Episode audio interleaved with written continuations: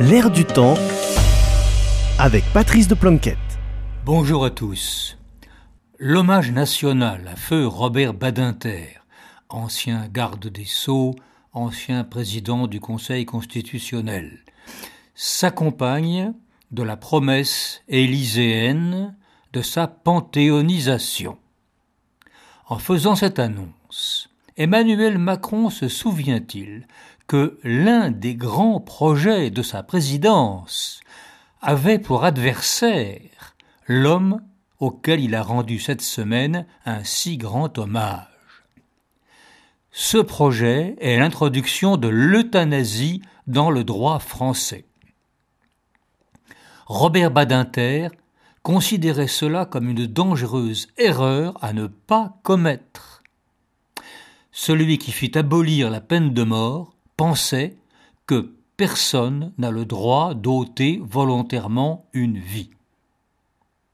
En 2008, devant déjà, déjà, une commission parlementaire sur la fin de vie, Robert Badinter déclarait Ma position fondamentale, bien connue, est simple et catégorique, le droit à la vie est le premier des droits de tout être humain.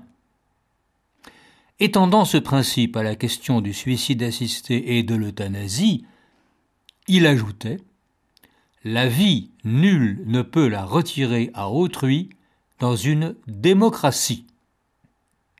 Fin de citation. En 2008, il était donc déjà question de légaliser l'euthanasie. Déjà les politiciens subissaient la pression du lobby dit de la mort dans la dignité, adossé à des réseaux idéologiques. Robert Badinter, cohérent avec lui-même, s'opposait à cette campagne. Je cite ses paroles. Je ne concevrai pas qu'un comité puisse donner une autorisation de tuer. Je ne concevrai pas que dans notre pays, dans notre démocratie, on demande à des tiers d'apprécier et de donner une autorisation de procéder à une injection létale ou à un, autre processus, quel qu'il soit, d'euthanasie. Si on légalise l'exception d'euthanasie, vous aurez des zones d'ombre. Au sein d'une famille, certains diront Grand-mère ne voulait pas mourir, et d'autres Si, elle m'a dit qu'elle voulait.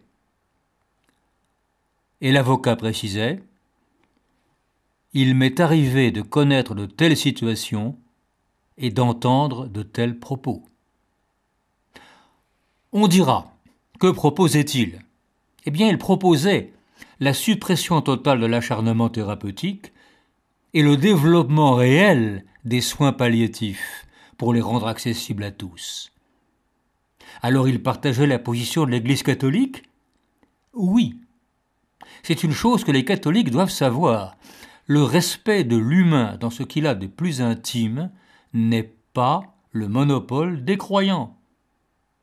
Beaucoup d'autres pensent comme eux sur ces sujets le dialogue est très possible, bien plus que nous ne l'imaginons.